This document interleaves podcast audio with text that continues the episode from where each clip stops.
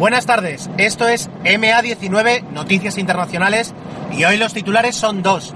Por una parte, un reportero de televisión española ha causado mofa y, risas a partes iguales en, en Twitter y en todo Internet, diría yo, tras confundir el logo de los rebeldes de Star Wars con el de Al Qaeda. Y el segundo titular es que Rusia ofrece 50 millones de dólares como recompensa a quien pueda aportar una pista sobre el atentado que derribó el avión de Metrojet. Vamos con la primera noticia que, de hecho, se sale un poquito de lo que suele, de lo que suelo comentar aquí, ya que intento buscar noticias que no tienen tanta repercusión y esta, desde luego, lo ha tenido en internet. Pero ha sido una petición de Miguel Espada de arroba mespaznar eh, y dado que me anima, uh, junto con arroba Emilcar, a continuar con este podcast, pues aquí está la noticia que me ha pedido. A ver, eh, de hecho me ha pedido concretamente cuál había sido un poquito la reacción internacional. Y no ha sido difícil, buscando Star Wars y Spain en el buscador de Twitter, encontrar diferentes medios uh, anglosajones, sobre todo. Bueno, supongo que, que también habría medios que no fueran anglosajones, pero como no entiendo alemán y otras lenguas eslavas, pues es más complicado, ¿no? Han, mucha gente se ha hecho eco y muchos medios se han hecho eco de esta noticia. Y en realidad, primero, es un caramelo y segundo, viene al trapo si por algún motivo tienes que promocionar o tienes algún acuerdo para promocionar la nueva película de Star Wars. Eh, el tema ha sido, un presentador de la, o un colaborador de la mañana de televisión española, que es eh, arroba J Abril, pues se ha equivocado eh, y el error ha venido simplemente de buscar en Google Imágenes eh, logo Al Qaeda y encontrar un, un logotipo que es de un grupo de reggaetón que se hacen llamar Al Qaedas. Y se han apropiado sin, sin permiso del, del logotipo de los, de los rebeldes de Star Wars. Lo cual a su vez no me extrañaría que en breve genere otra noticia y es que Disney demanda a un grupo de reggaetón por utilizar un logo que es de su propiedad, ¿no? de una de sus franquicias.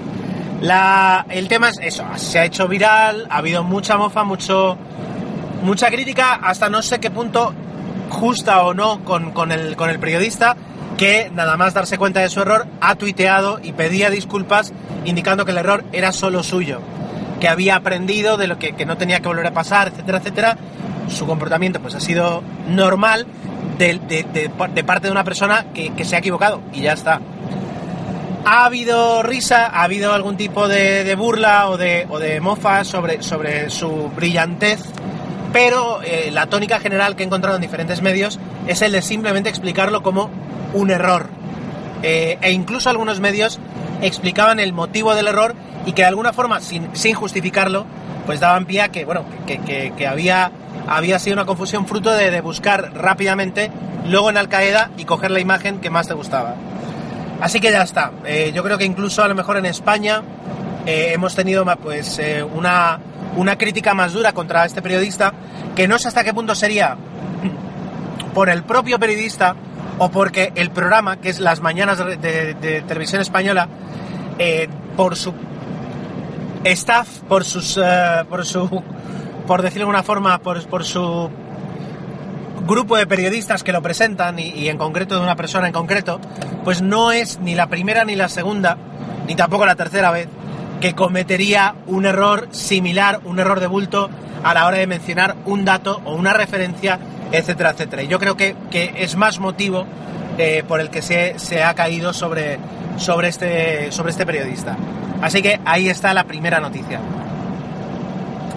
La segunda es que eh, el gobierno de Vladimir Putin ofrece una recompensa de 50 millones de dólares a quien pueda ofrecer datos fiables sobre el terrorista que puso una bomba en el avión de Metrojet causando la muerte a más de 200 personas hace menos de un mes. No recuerdo la fecha exacta, pero ha sido en este mismo mes de noviembre.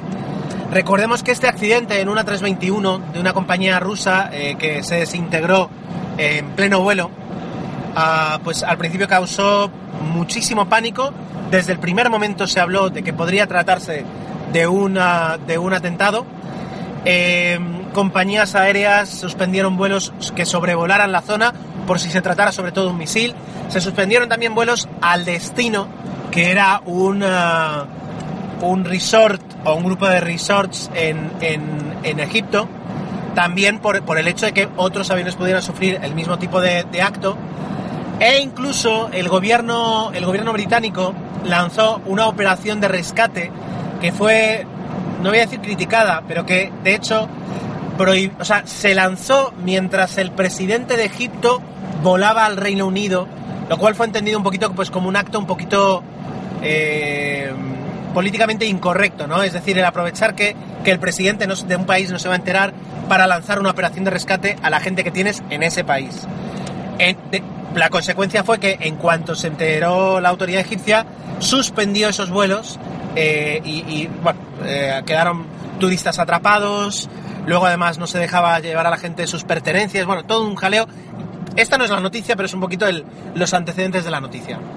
Lo raro aquí, desde mi punto de vista, son dos cosas. Eh, por una, que en pocos días desde que sucedió, eh, los investigadores rusos dicen que al 90% están seguros de que se trató de un artefacto explosivo casero, entiendo que por los materiales utilizados, y que el, creen que el, equivalente sería el de un kilo, un kilo y medio de dinamita, de TNT.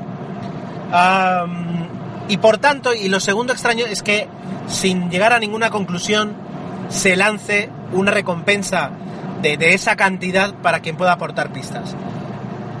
No digo que no sea posible ni que estén equivocados, válgame Dios, yo no tengo esa información, pero lo que queda claro, al menos desde mi punto de vista, es que hay mucha más información que no nos están contando. Tampoco digo que, esté, que no esté justificado, porque si es una, una investigación eh, terrorista, pues eh, lo normal es quedarte con algunas cartas en la manga para poder jugar y cazarles, ¿no? Eh, y ¿no? Y no publicar exactamente todo lo que estás haciendo. Pero, ya digo, podría, podría ser que tuvieran más información de la que se sabe, porque desde el minuto uno se habló de que podría tratarse de un atentado terrorista. También es verdad que el tipo de accidente que tuvo este, este Airbus y, las escuchas que se hicieron a la, caja, a la primera caja negra que se recuperó a los pocos días, no indicaban que se pudiera tratar ni de un fallo humano, ni tampoco de algún tipo de problema técnico. Ah, entonces de ahí que es empezar a pensar con que se había derribado, etcétera, etcétera. Ah, hubo una atribución de los atentados, ahora no recuerdo si, si al Estado Islámico o Al Qaeda, creo que al Estado Islámico, pero diciendo que lo habían derribado con un misil, cosa que fue enseguida descartada porque, eh, bueno, pues porque técnicamente no es tan sencillo. así que bueno, esa, esa es la segunda noticia. Eh, esos, esos millones de recompensa para quien, para quien, quien aporte pistas, que enrarece, eso sí, un poquito más la investigación de este accidente aéreo. Yo como profesional un poquito del sector, eh, lo que pediría siempre es que se guarden todas las, las versiones, las hipótesis, hasta la llegada de al menos el informe preliminar que suelen realizar las agencias de investigación.